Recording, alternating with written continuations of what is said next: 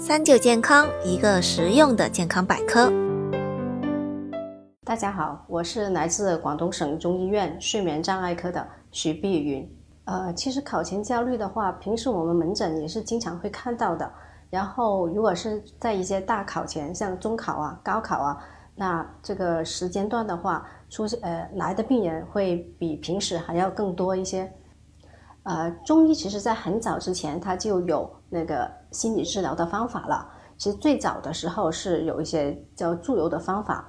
那呃，中医其实它是非常注重这个呃神的一个作用的。无论你情绪的问题也好，失眠的问题也好，它是属于一个神的范畴。啊，我们说哎，形神合一啊，这个可能大家这个名词可能都听过。它的意思就是说，形和神是一个有机的一个整体。形是一个神的一个物质基础，你有了好的一个身体状况，可能你的这个神才能发挥很好的一个作用。所以我们要保证我们身体的一个健康。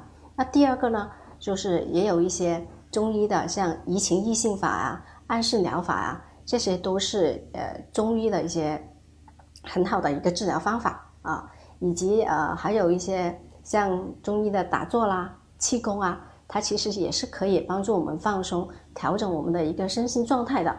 还有一些呃，像我们有些拍打疗法，像我们拍可以拍心经、拍我们的胆经，那这些都是可以帮助我们缓解情绪的。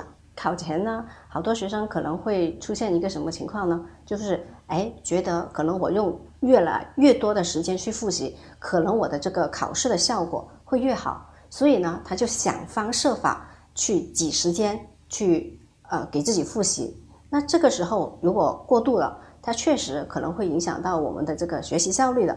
那举个例子，就好像之前有一个学生，他是出现这种情况是怎么样？就是晚上就不睡觉，因为他那个时候他觉得他的学习状态很好，就像打了鸡血一样，他的形容词是啊，所以呢，他就哎，就用时间用来复习，结果越复习越复习越兴奋，可能到凌晨四五点，哎，他好像才有睡意，才睡那么一会儿。然后呢？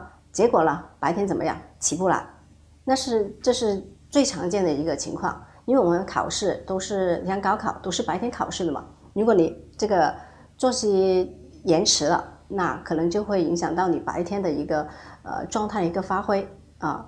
那而且呢，我们建议就是你考前的时候，我们一般不要追求呃很深的题，或者是说很有难度的题，以求稳为主。然后你每个星每一天给自己做一个计划，然后定好这个复习的时间。一般建议十一点你就要上床睡觉了啊，宁愿白天早点起来啊，六六点到七点起来，这样子维持这么一个作息时间是比较理想的。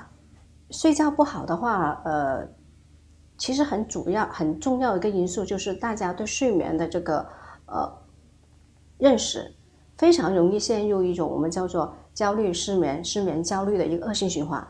它呃，因为呃，高考的学生他其实非常注重自己的这个睡眠的啊，他觉得哎，我晚上睡不好，我明天不可能有一个很好的一个状态，所以有些学生可能会强迫自己，我要快点入睡，我要快点入睡。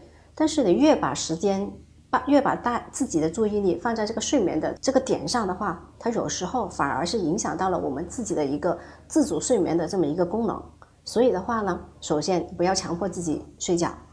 第二个的话呢，就是你，就算你昨天晚上睡得不好，白天不要赖床，还是要准时准时起床啊，这是一个非常非常重要的一个点的。